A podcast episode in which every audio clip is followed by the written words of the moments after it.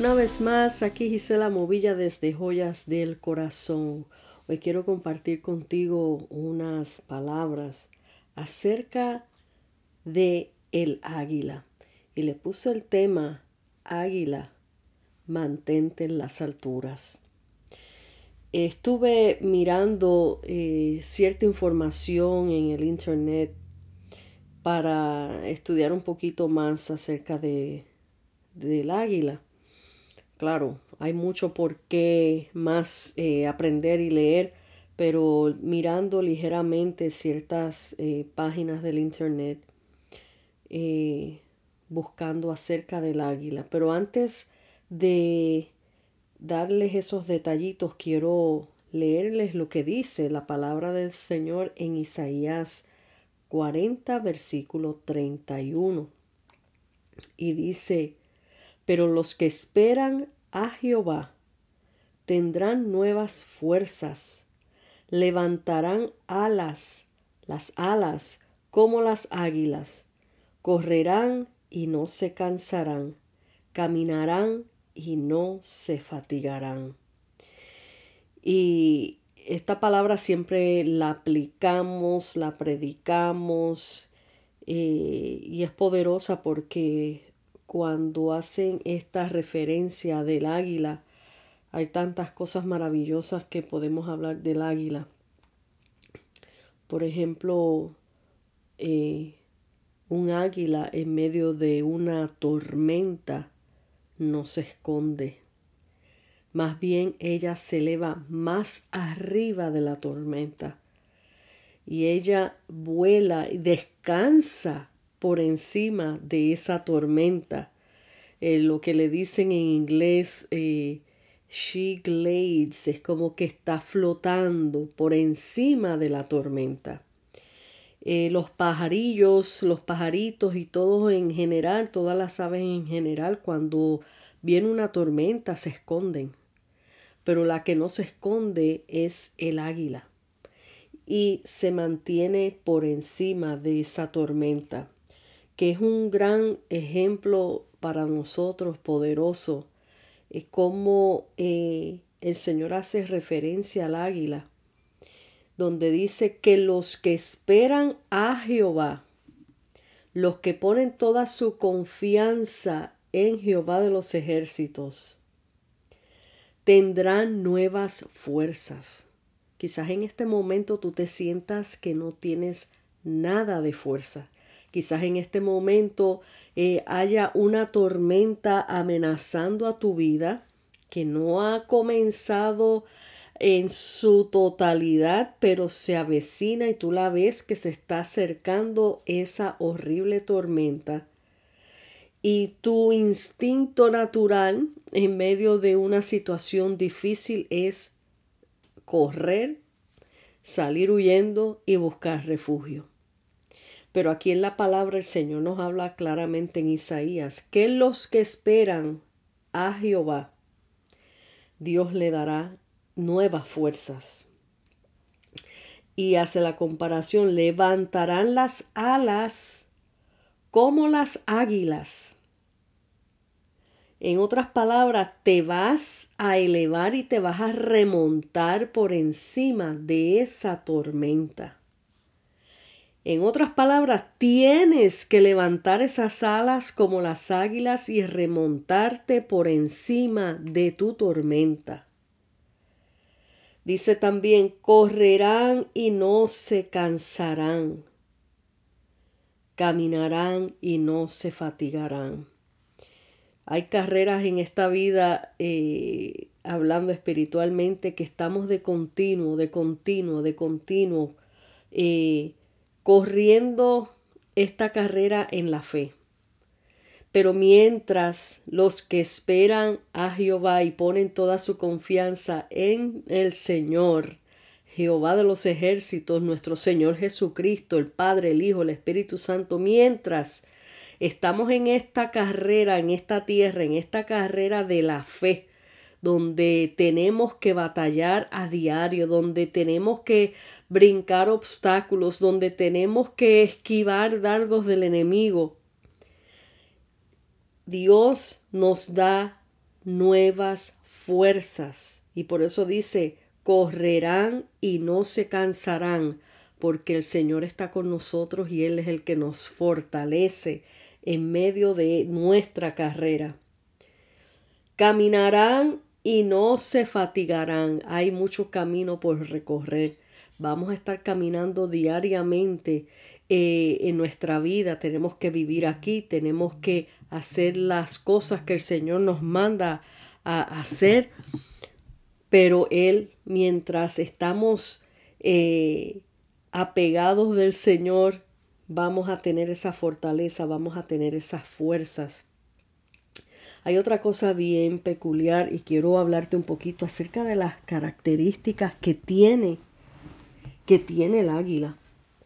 Dice eh, eh, lo que busqué en estas páginas del internet, dice, ave es una ave de gran tamaño, o sea, de todas las aves que conocemos, el águila es la que tiene el mayor, eh, es mayor tamaño, o sea, de las más eh, grandes. Su conducta es feroz y su cuerpo es macizo. Son capaces de emprender el vuelo con rapidez desde un punto cualquiera, donde sea que ellos estén, ellos despegan, pero con una rapidez increíble. En una parte que no lo, no lo anoté, eh, hablaba de la velocidad en lo que iban. Eh, sus cabezas son grandes y con sus picos fuertes dice que pueden desgarrar, pueden desgarrar la carne cruda de sus presas.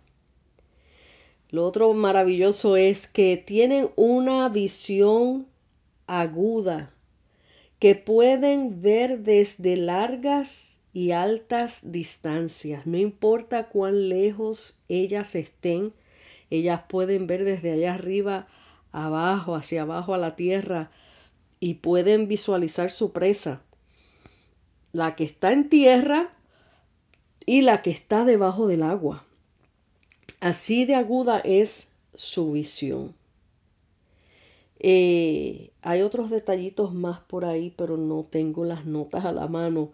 Simplemente que estoy aquí hablándoles de lo que recuerdo, de lo que escribí de las notas.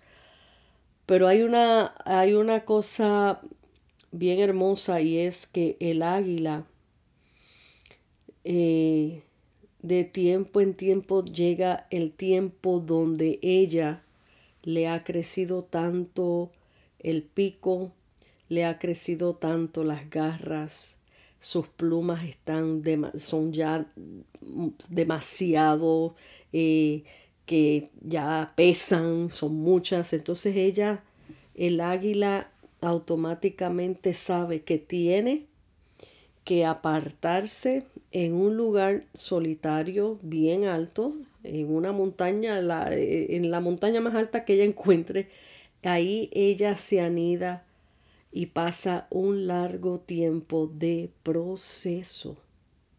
Fíjense, como, como les dije anteriormente, que ella se eleva por encima de la tormenta, que las tormentas representan espiritualmente eh, los problemas, los procesos que vengan a la vida nuestra.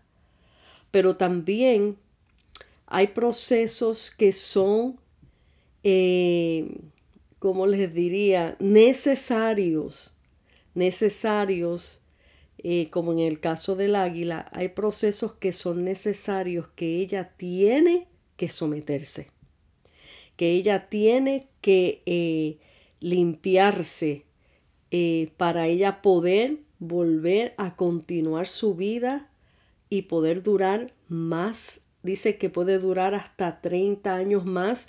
Eh, supuestamente el águila tiene, em,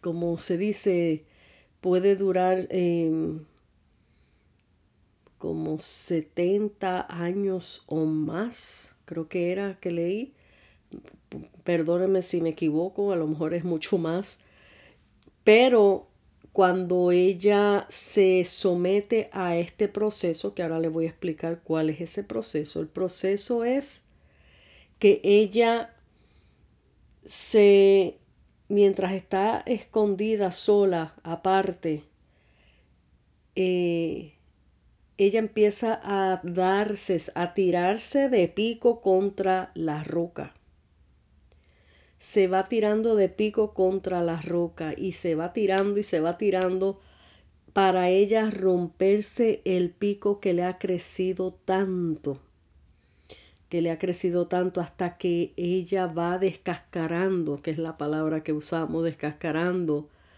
eh, ese pico que le ha crecido. Es como decir limándose el pico, pero ahí es sacándose cantos grandes del pico para reducirlo a un tamaño que ella sabe hasta dónde puede llegar.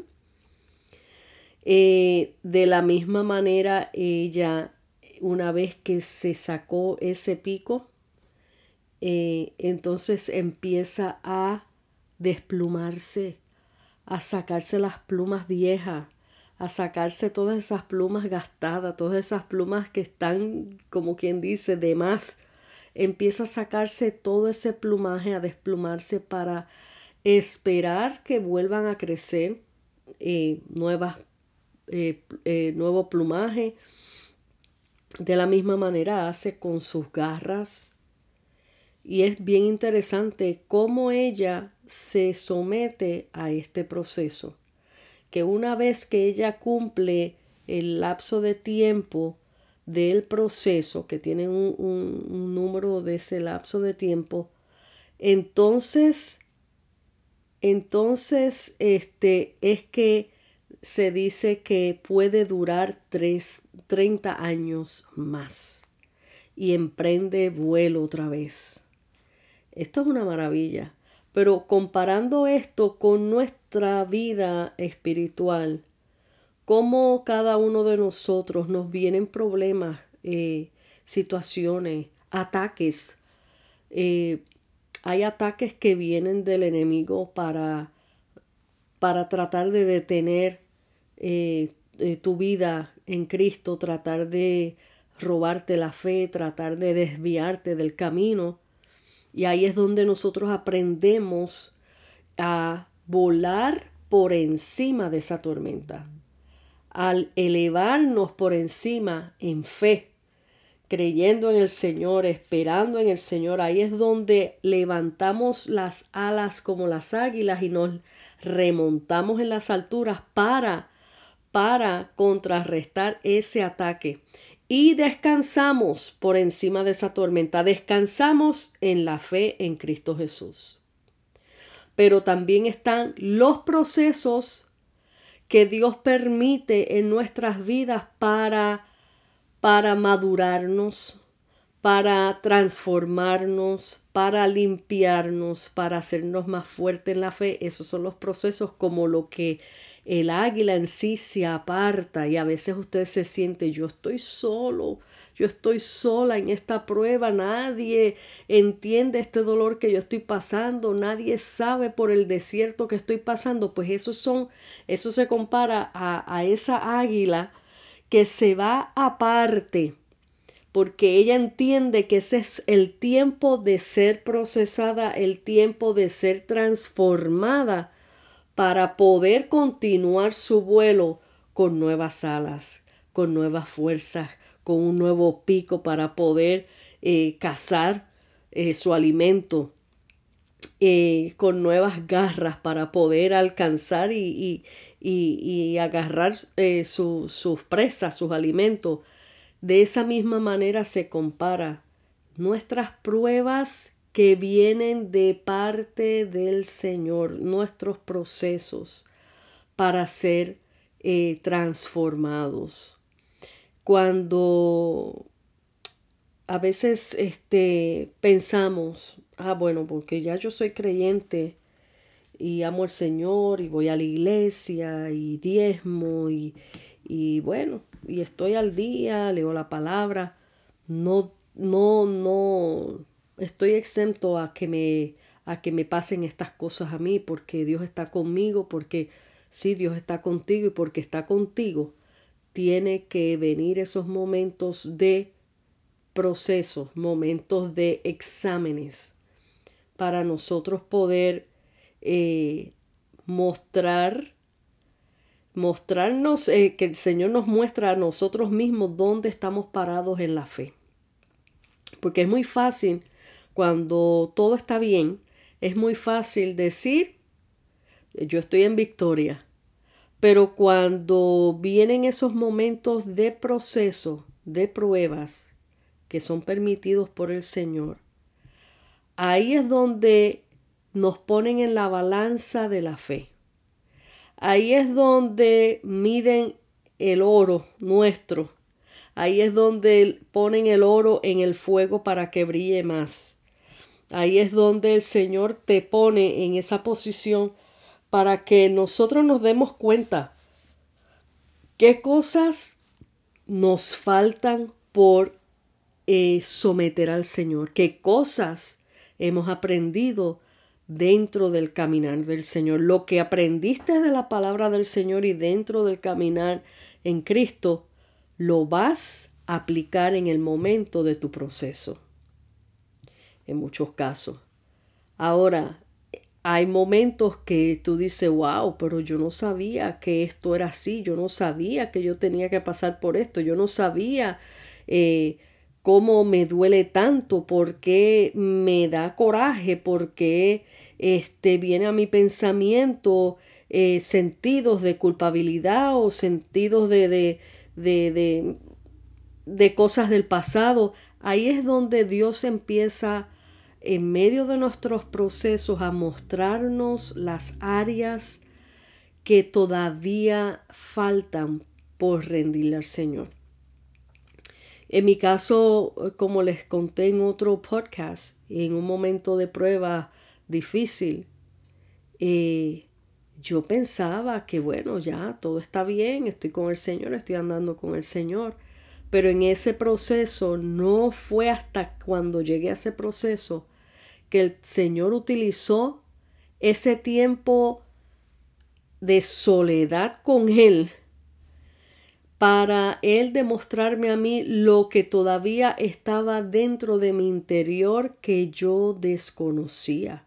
Cuando yo me di cuenta de lo que estaba todavía dentro de mi interior, en medio de esa prueba fue cuando yo le rendí al Señor de rodilla cada área que el Señor me estaba mostrando que estaba que necesitaba sanidad interior que necesitaba transformación, que necesitaba liberación. Y ahí yo llamé por nombre cada situación, cada área de mi vida, yo lo llamé por nombre y le dije, Señor, te entrego, te entrego mi baja autoestima, te entrego, Señor, mis temores, te entrego, Señor, el no tener voz para hablar y defenderme. Te entrego, Señor, y todas esas cosas que habían eh, dentro de mí, te entrego, Señor, mi codependencia, porque había eso también. Eh, todas esas cosas las empecé a entregar al Señor en ese, en medio de esa prueba. Y miren, les voy a decir, no porque yo haya entregado eso y confesado eso con mi boca en oración, la prueba terminó inmediatamente. No, la prueba continuó. Pero una vez que yo entregué todas esas áreas que habían dentro de mi corazón que me estaban deteniendo al propósito de Dios, me estaban dañando aún dentro de mis emociones, una vez que yo entregué eso, hermanos y amigos, les puedo decir que yo sentí libertad total libertad total. Y me, sentí más, eh, eh, un, poco más fortalecida para continuar lo que faltaba de esa prueba, que yo le llamo más bien un examen. Por eso yo le decía al Señor en ese tiempo, Señor, enséñame qué es lo que tú quieres que yo aprenda de todo esto porque no lo quiero volver a, volver a repetir, no quiero que me repruebes en esta, en esta, en esta prueba. Eh, así que todos, así como esa águila que se remonta a solas allá arriba en la peña más alta, en la montaña más alta para ser transformada, así somos nosotros. El Señor nos lleva parte en momentos donde Él quiere estar a solas contigo, donde nadie puede meter la mano en medio de la situación que tú estés pasando. Y, y a veces uno se frustra porque uno dice, wow, pero yo necesito ayuda y oración de que alguien ore por mí o de que alguien me ponga las manos y ore por mí. Sí, estamos para orar los unos a los otros, por los otros, pero hay momentos que el Señor quiere estar a solas contigo. ¿Sabes por qué? Porque es ahí donde tú no le vas a dar la gloria a nadie más sino a Él. Es ahí donde tú vas a conocer a Dios de tú a tú. Así como Job que dice al final del capítulo del libro de Job, de oídas te había oído, más ahora mis ojos te ven. Es ahí donde tú vas a conocer al Dios vivo. Es ahí donde nadie, como dije anteriormente, nadie va a llevarse ninguna gloria. Ah, no, porque el hermanito aquel me ayudó. Ah, no, porque la hermanita aquella me dio esta palabra. Ah, no, porque no. Cuando Dios permite que alguien venga a, orar por ti es porque Dios lo permitió. Cuando Dios permite que alguien venga a darte una palabra es porque Dios lo mandó a darte una palabra de confirmación de lo que ya tú sabías, de lo que ya Dios te venía hablando. Para eso es que Dios utiliza a los siervos en palabra profética. Así que hay otra, hay otra cosa bien interesante que eh, por eso quise eh, tocar acerca del tema del águila. Los otros días mi esposo me dice, oye, eh, estaba leyendo o vi, parece que vio un reportaje en el internet de National Geographic que estaban hablando del águila. que hay ciertas, hay ciertas ocasiones que el águila se ahoga cuando va a pescar su presa. Y yo dije, ¿de verdad? ¿Y cómo es eso? Me dice que lo que él escuchó y después yo lo verifiqué hoy, lo busqué porque quería hablar algo que es cierto. Eh, lo verifiqué, lo vi en el internet que dice que el águila eh, Normalmente ella tiene una fuerza bien, bien grande para sacar peces del agua, aunque sean pesaditos. Ella tiene esa fortaleza de clavar sus garras y levantar lo que sea, cualquier presa, cualquier los peces, lo que sea, levantarlo y seguir volando con ellos. Pero han habido casos que el águila cuando se zambulla, o sea, mete las patas a agarrar la presa que vio, mete tan profundo las garras en la carne del pez que cuando ellas trancan eh, eh, eh, las garras ahí en esa carne, si es un pez mucho más grande que ella, que ha sido el caso, ese pez comienza a bajar y a nadar y bajar y bajar hasta que el águila no se puede zafar del pez porque tiene las garras eh, trancadas bien profundo en la carne de este pez. Cuando él me dijo eso, yo me quedé y dije, oh, wow. Eso sí es profundo, eso sí, de ahí se saca un buen mensaje, le dije yo a él y me dice, lo sé, por eso te lo dije, porque como sabe que estoy haciendo los podcasts, para que ustedes vean cómo él apoya eh, lo que el Señor me pone a hacerse. Por eso te lo dije, porque me pareció también que eso saldría un buen mensaje de ahí. Eh, y ahí fue cuando me quedé con esa inquietud, porque yo decía, Señor, siempre en tu palabra está este texto bíblico eh, de los que esperan a Jehová tendrán nuevas fuerzas y bueno, eh, y siempre estamos hablando de la parte, eh, con la comparación positiva de lo que es el águila y cómo nosotros tenemos que ser como el águila.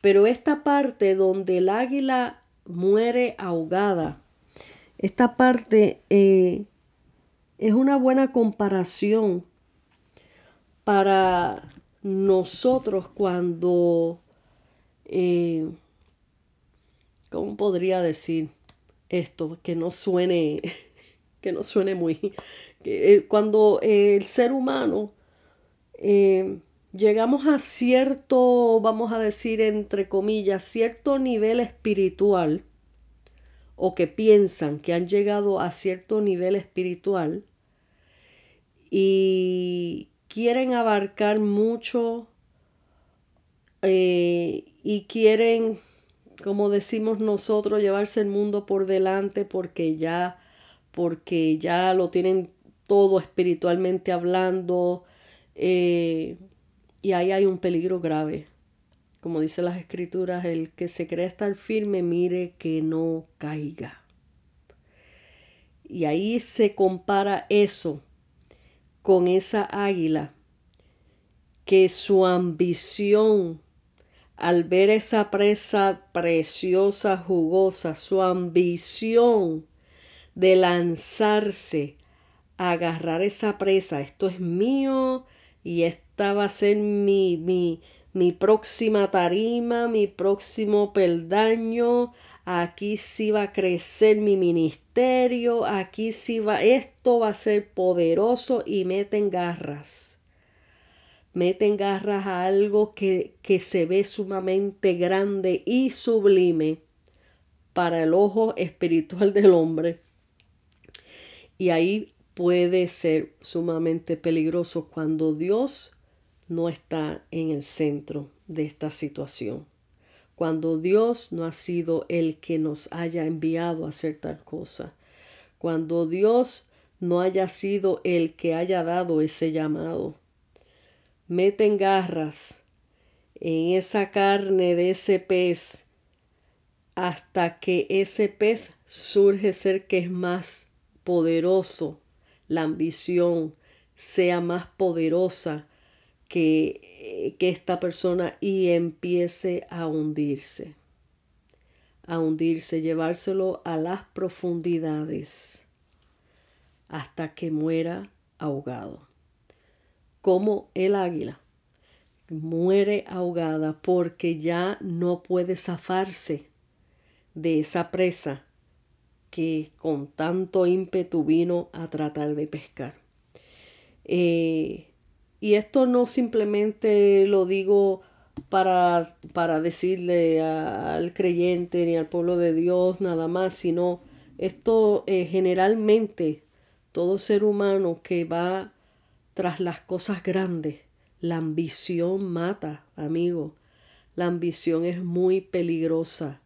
Sí, no, no digo que sea malo que uno desee eh, tener cositas buenas o desee mejorar eh, su vida, o, pero cuando todo se, se sobrepasa, se, se sobrepasa a, a nuestras necesidades, cuando ahora lo que vemos hoy día es la competencia, tanto en el mundo secular como en el mundo cristiano, que se ve muchas veces la competencia. ¿Quién tiene el ministerio más famoso? ¿Quién tiene la iglesia más grande? La competencia en el mundo secular. ¿Quién tiene la casa más grande? ¿Quién tiene el, carro del último año? ¿Quién gana más dinero? Es una ambición continua que hay en este planeta Tierra que lo que está haciendo es destruyendo vidas, destruyendo vidas y ahí es donde nos podemos comparar con esa águila que se tira, se le llenan los ojos de esa ambición, mira qué pez lindo veo yo ahí en esa agua, eso es para mí. Y se tiran con furia, se tiran así como, como describen cómo es el águila, que es feroz, se tiran ferozmente a pelear lo suyo, pero cuando echan garras, no es lo que esperaban y terminan ahogados. Por eso les insto que guarden sus vidas espirituales, guarden su corazón, no se muevan tras la ambición, no compitan con lo que tiene lo otro. Con, dice, eh, y lo voy a buscar aquí, déjame ver si lo encuentro un momento en los salmos. Eh,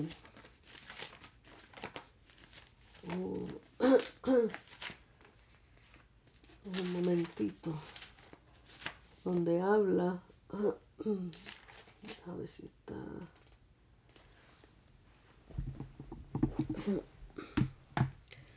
espero que vayan entendiendo eh, todo esto que les estoy presentando en este momento. Pero acá voy a buscar un momento. Me perdona porque no quiero decirlo de memoria y me equivoque. Donde dice el Salmo, no te impacientes a causa de los malignos. Ajá, aquí está. Está en el Salmo 37, versículo 1 al 18 y se los voy a leer. Por eso el Señor nos habla claro en su palabra. No hay pérdida cuando nos sometemos a la palabra del Señor. Dice así en la versión Reina Valera. No te impacientes a causa de los malignos, ni tengas envidia de los que hacen iniquidad. Esto es lo que estamos viendo hoy día, la competencia. Se desesperan, se desesperan. Ah, pero mira, aquel tiene la casa esta, yo quiero la casa más grande que aquel. Oh, pero aquel tiene el carro, tiene el yate, tiene eh, tanto dinero en la cuenta de banco, yo quiero más que él.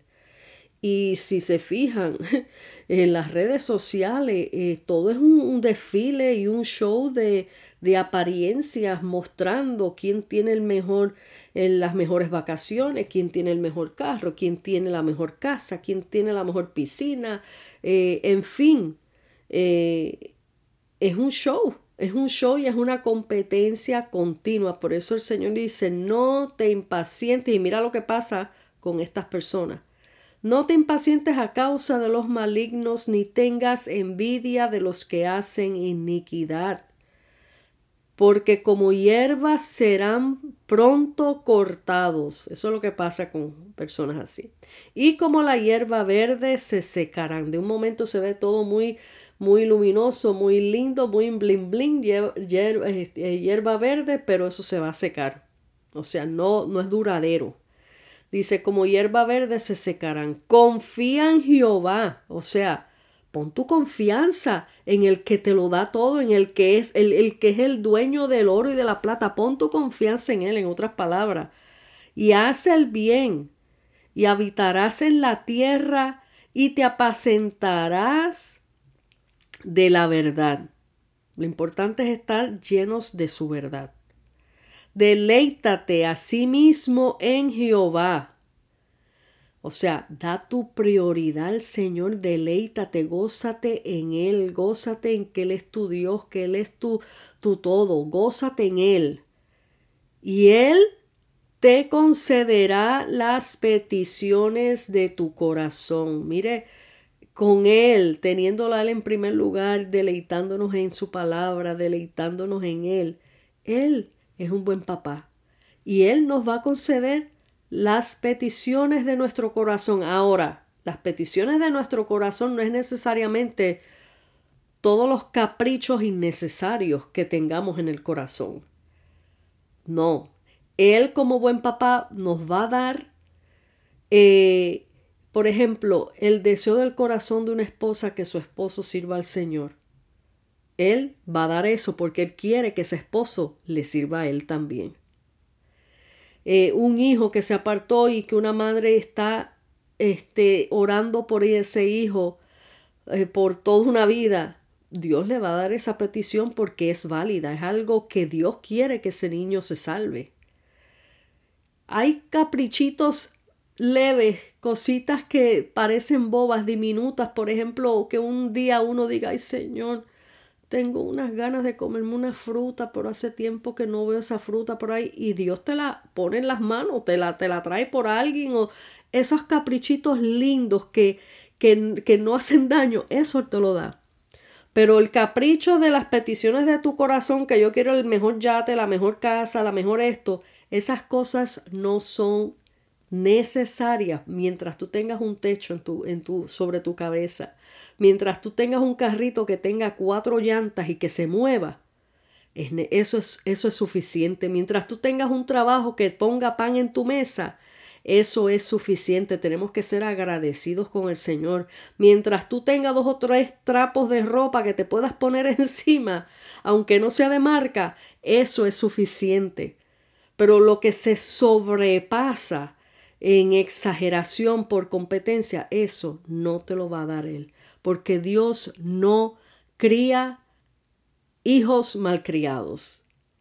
Él enseña a sus hijos a depender de Él, Él enseña a sus hijos a, a confiar en Él en que cuando hay una necesidad y tú te ves como con la soga en el cuello, como que te falta y tú dices, Dios mío, ¿y cómo yo voy a pagar la renta este mes? Y Dios mío, él lo que quiere es que tú confíes en Él, porque Él nunca llega tarde. Nunca te vas a acostar con hambre, aunque sea con un pedazo de pan, te lo vas a llevar a la boca y vas a comer. Esa es la plena confianza que debemos tener en el Señor y que el Señor quiere que como hijos pongamos en Él. Dice la palabra, continuando la palabra, dice, confía en Jehová y haz el bien y habitarás en la tierra y te apacentarás de la verdad. Deleítate a sí mismo en Jehová y Él te concederá las peticiones de tu corazón. Encomienda a Jehová tu camino Muéstrale al Señor, Señor, aquí me pongo en tu... Eh, mira mi caminar, mira mi día, mira mi, mi trabajo, mira todo. Encomienda a Jehová tu camino, o sea, tu vida. ¿Dónde estás parado? ¿Qué es lo que estás haciendo? Encomienda a Jehová tu camino. Confía en Él. Después que tú te encomiendes al Señor, confía en Él. Pon toda tu confianza en Él y Él hará. ¿Tienes alguna preocupación?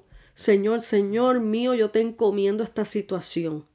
Una vez que tú le pones tu situación en sus manos, déjasela en sus manos. Confía en Él y Él se encargará. Pero mucha gente le ponen la petición en las manos al Señor, pero después se la sacan de las manos porque quieren hacerlo a su manera. Eso no es confiar en Él.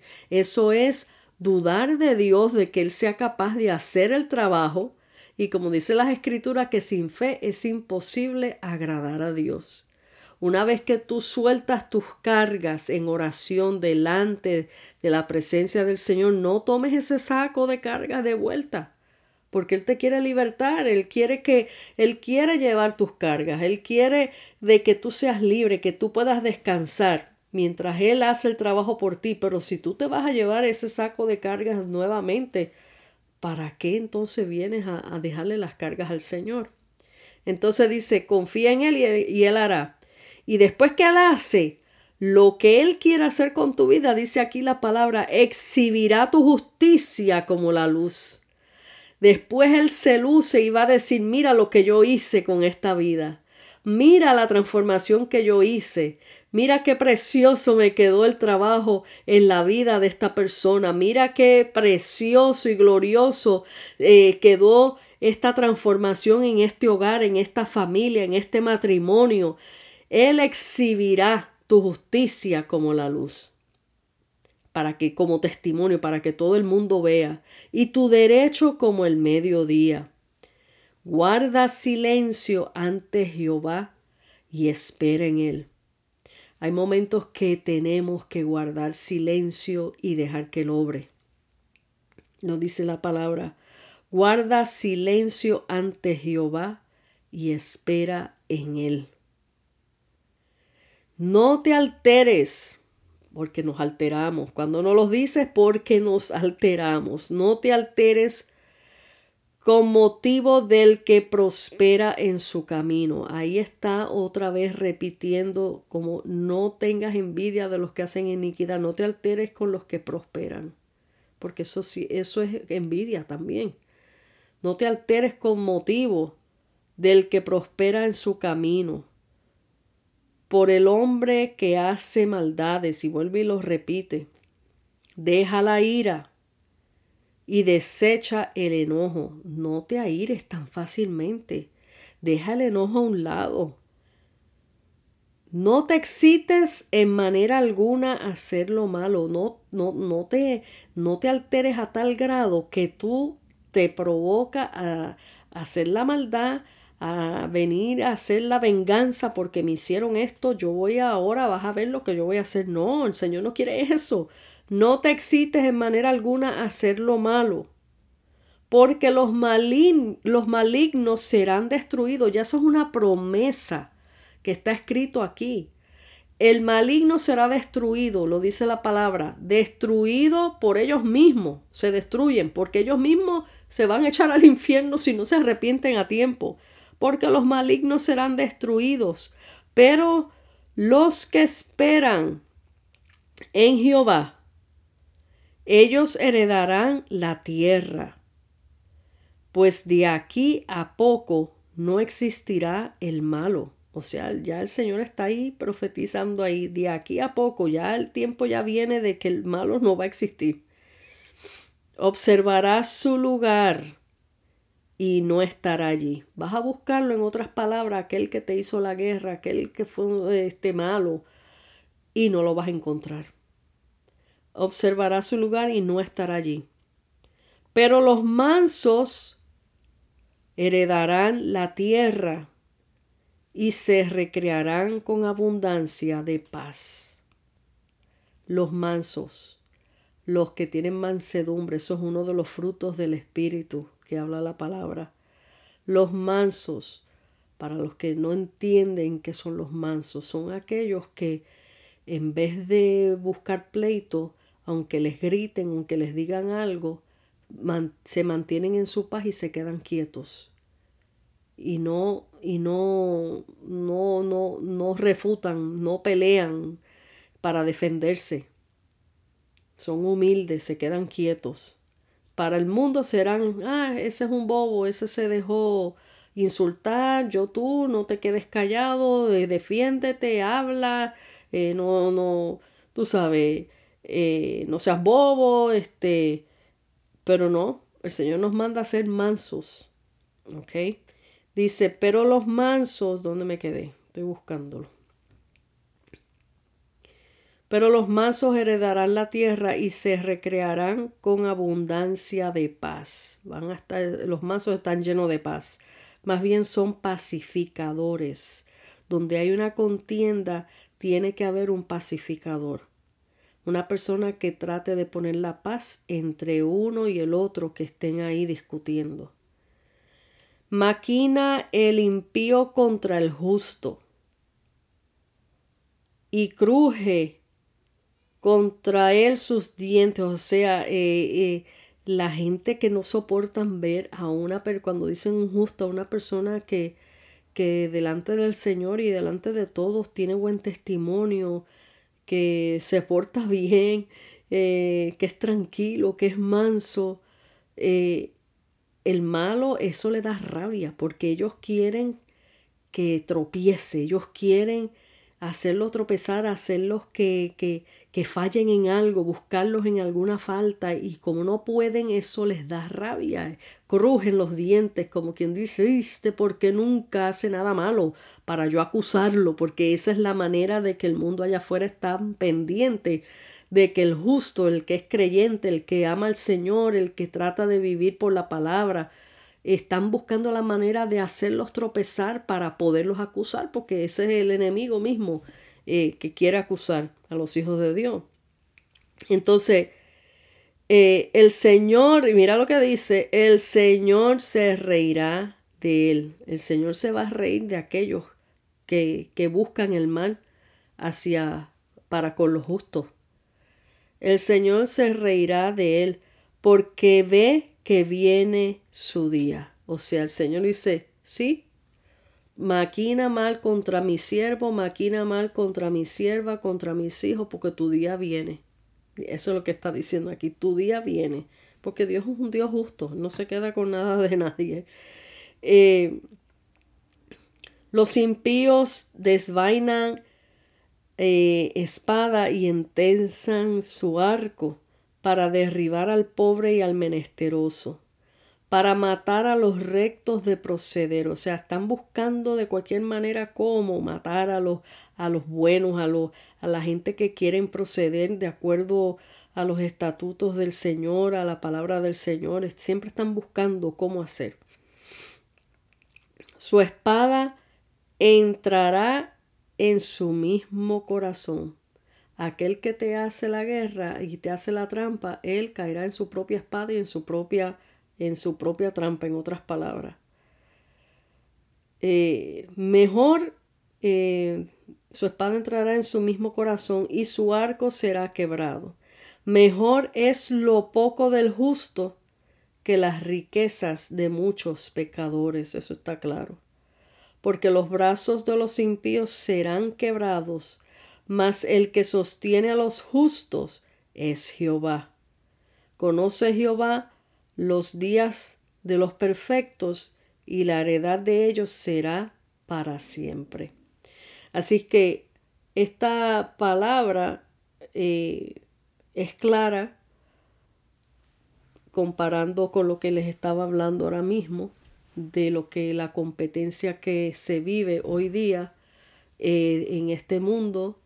No te afanes, no te agites por el que tiene mucho. Simplemente vive en paz con el Señor porque en Él tú lo tienes todo. Tú eres, si tienes a Cristo en tu corazón, si eres un hijo de Dios, tú tienes mucho más que cualquier millonario acá en esta tierra, si no lo sabías. Así que Sé esa águila que se mantiene en las alturas. No te enfoques en lo que está en la tierra y no trates de tirar tus garras para alcanzar eh, vanidad y alcanzar tantas cosas que no provienen, eh, no, no, aprovechan, perdón, sino enfócate en, los en el reino de los cielos, mantente por encima de la tormenta, déjate procesar por el Espíritu Santo, por el Señor cuando te lleva aparte eh, y sométete a su voluntad porque en Él está la vida eterna y en Él lo tenemos todo. Somos ricos porque somos hijos de un Rey poderoso. Así que Dios te bendiga, Dios te guarde y espero que esta reflexión te haya servido para cualquier situación que tú estés pasando en este momento. Un beso, un abrazo. Gisela Movilla desde Joyas del Corazón. Hasta la próxima.